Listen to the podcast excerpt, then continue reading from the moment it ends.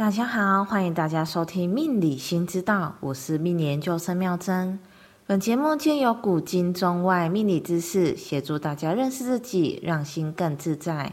今日的主题要探讨为何爱自己这么困难呢？让我们借由易经的义理透析人类图，聊聊你我都要知道的命理新知识。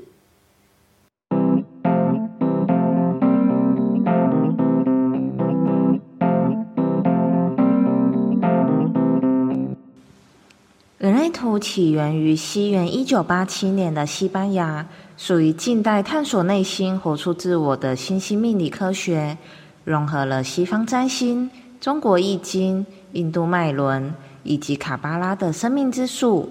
有一句话说：“观今一见古，无古不成今。”所以今日我们也要运用这个理念，透析易经的观点，体会人类图十号闸门的意涵。易经六十四卦对应着人类图六十四个闸门。相传上古时期，伏羲氏创立先天八卦，而后易经的著作有三部，分别为《连山易》《归藏易》与《周易》。我们现在流通于市面的易经为《周易》，由周文王作卦辞及爻辞。孔子对于卦辞及爻辞的义理做出解释，孔子的学生再将这一些解释整理成易传。又称为十易，所以我们现在的易经就是周易的文本，由伏羲氏、周文王、孔子接续完成。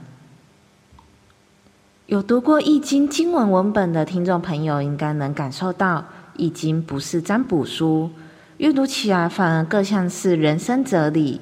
我们借由易经的义理，学习各种做人处事、应对进退的道理。亦可运用这些卦辞及爻辞检视自我的修为，而人类图的六十四个闸门，也是透过易经的义理，转化为人的各种行为模式及性格，让我们了解自己，进而看到自我的本质，找回出发心，促使生活过得更自在。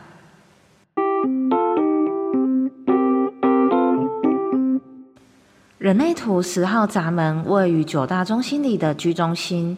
居中心的概念是自我定位，我的价值观。一个人面对事情的准则，很多来自于居中心。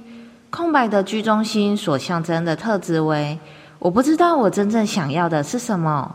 我常常受人影响，把别人的价值观当成是自己的未来蓝图。不同人所表达的不一样理念，我都觉得他有他的道理。所以，空白居中心的优点是。能多元的接纳新观点，顺应旁人，从人生历练中找到属于自己适合的人生定位。而有颜色的居中心相对之下，清楚自己的喜好，贯彻自我价值，立场明确。缺点就是比较固执，坚持己见，不易妥协。那十号闸门位于象征着自我定位的居中心之中，所代表的含义是。自我、自己、爱自己，更白话的理解就是我。而十号闸门就是要学习接纳自我，对应着不同闸门连接成通道，进而拥有洞察自我、展现自我以及贯彻自我的特性。而当我们看到一个人拥有以上这些表现自我的特质，可能会觉得对方很有魅力，知道如何将自己的生活过得更好，目标很明确。但这些特质展现的过头后，也容易会有自私自大的样貌。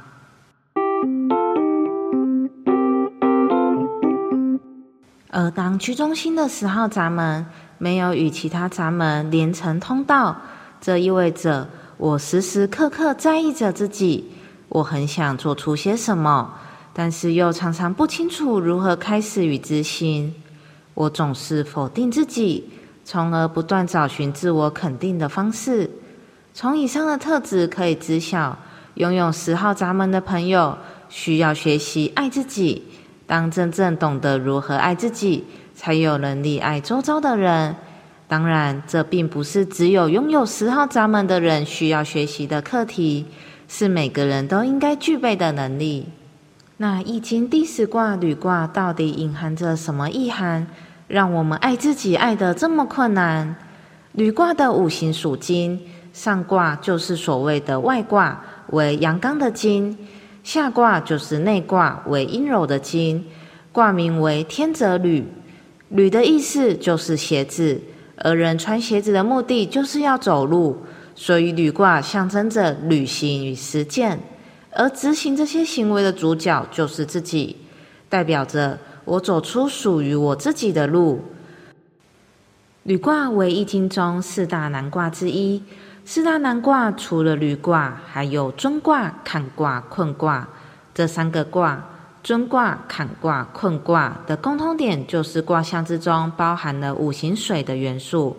在易经中，五行水常象征着困难、陷阱。而我们今日的主角履卦，虽然乍看之下没有五行水的元素，但是下卦意象为沼泽。也有水的意涵。履卦天泽履，代表着我们的外在环境刚健、果决、勇猛，而内在状态柔和、喜悦、顺心。这也意味着我们运用柔顺的心，应对着刚强的外境。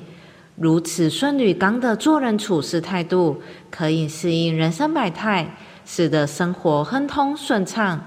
这么好的卦象，到底哪里困难呢？难就难在柔顺应对刚强，并不是每个人都做得到的。所以步履维艰，关山难越。而履卦的彖传中也有说：“月而应乎前，是以履虎尾，不跌人。”亨，意思是运用和悦柔顺的态度，面对刚强的人与环境。因此，踩在老虎的尾巴上，老虎不会咬人。通达。更白话的理解就是，我们在旅行实践自我的道路上，如同踩在老虎的尾巴上。当我们还没有学会以柔和的态度面对险峻的环境，就会有被老虎咬的风险。而当我们懂得这份做人的道理，人生就通达顺畅。那回到人类图十号闸门，该如何学习爱自己呢？当我们学会放下刚毅固执的心，柔顺的对待身边的人事物，心柔软了，就会体会爱自己的正确方式。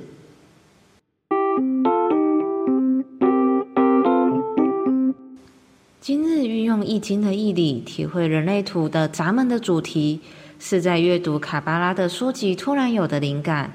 人类图是我开启探索命理兴趣的开关。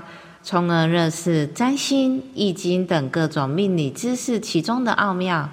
在做节目的旅途中，还是想要不断的精进自我，在身心灵、生命学这条道路上永无止境的学习，进而做出更发人深省的节目与听众朋友们分享。未来也是如同今日一般不定期的更新。如果大家喜欢我们命理新知道所分享的命理知识，请订阅、追踪、下载、分享给周遭的朋友听。我们下回再见，拜拜。